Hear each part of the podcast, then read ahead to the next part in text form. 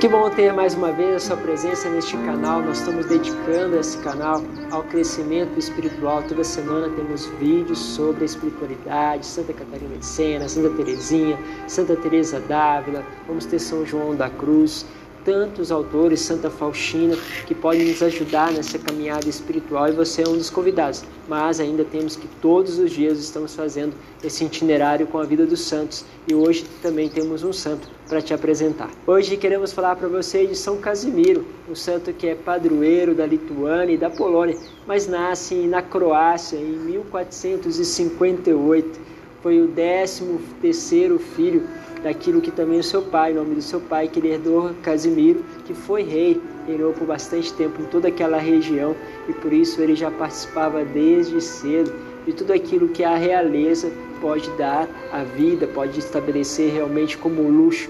Mas, ao contrário do que todo mundo pode pensar, que ele tivesse aproveitado toda essa realeza, ele geralmente se escondia no quarto dele, gostava dessa dimensão de se silenciar, da solidão e ali buscava disciplina, austeridade, fazia do seu quarto verdadeiramente um eremitério, um lugar de encontro com Deus na solidão. E esses comportamentos religiosos, bem apresentados desde a sua infância, logo percebia que ele queria dedicar-se totalmente a Deus. E assim fez, consagrou a sua vida a Deus, consagrou toda a sua virgindade ao Senhor mas era realmente algo que não se esperava.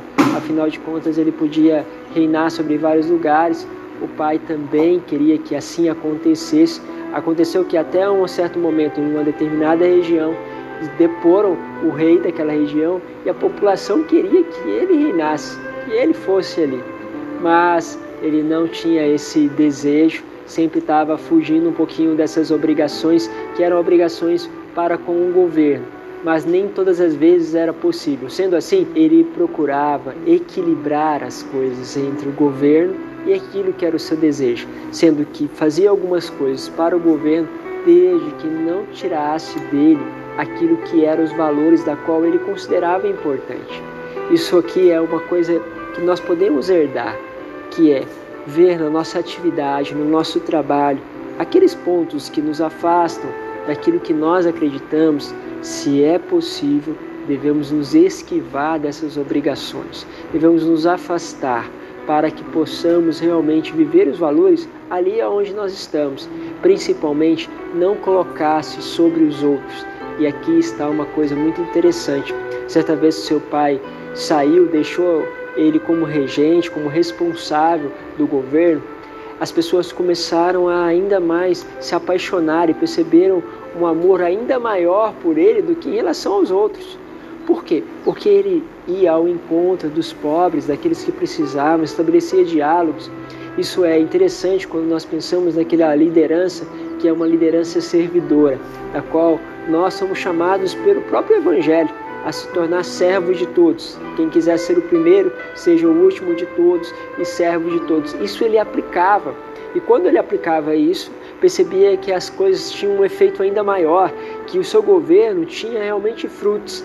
Mas quando as pessoas iam lá como querendo proclamá-lo de rei, né, como você vê também com Jesus, ele vai logo e se retira, se afasta, vê que não é aquilo é, que ele deseja ele começa a fazer essas escolhas de santidade. Uma, também uma consagração, uma certa devoção que se vê característico na vida dele é a Nossa Senhora. Eu queria ler uma oração que ele deixa. A Nossa Senhora diz assim, rezando: Alma minha, não passes um dia sem prestar tributos a Maria. Soleniza devotamente suas festas, celebra todas as suas virtudes admira a sua alteza e grandeza acima de todas as criaturas. Olha só que bonito. É como deixasse para nós um convite a não se esquecer de Nossa Senhora, a prestar o tributo, participar de todas as festas. Você tem participado de forma profunda das festas da Virgem Maria?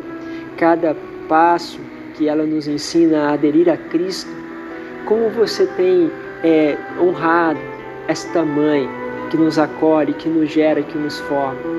Esses são os desejos da alma de São Casimiro. Será que esses também são os nossos desejos? Se é, queremos pedir a intercessão deste santo que morreu jovem, imagine, com 25 anos, ele falece por causa de uma tuberculose em 1484, justamente no dia 4 de março.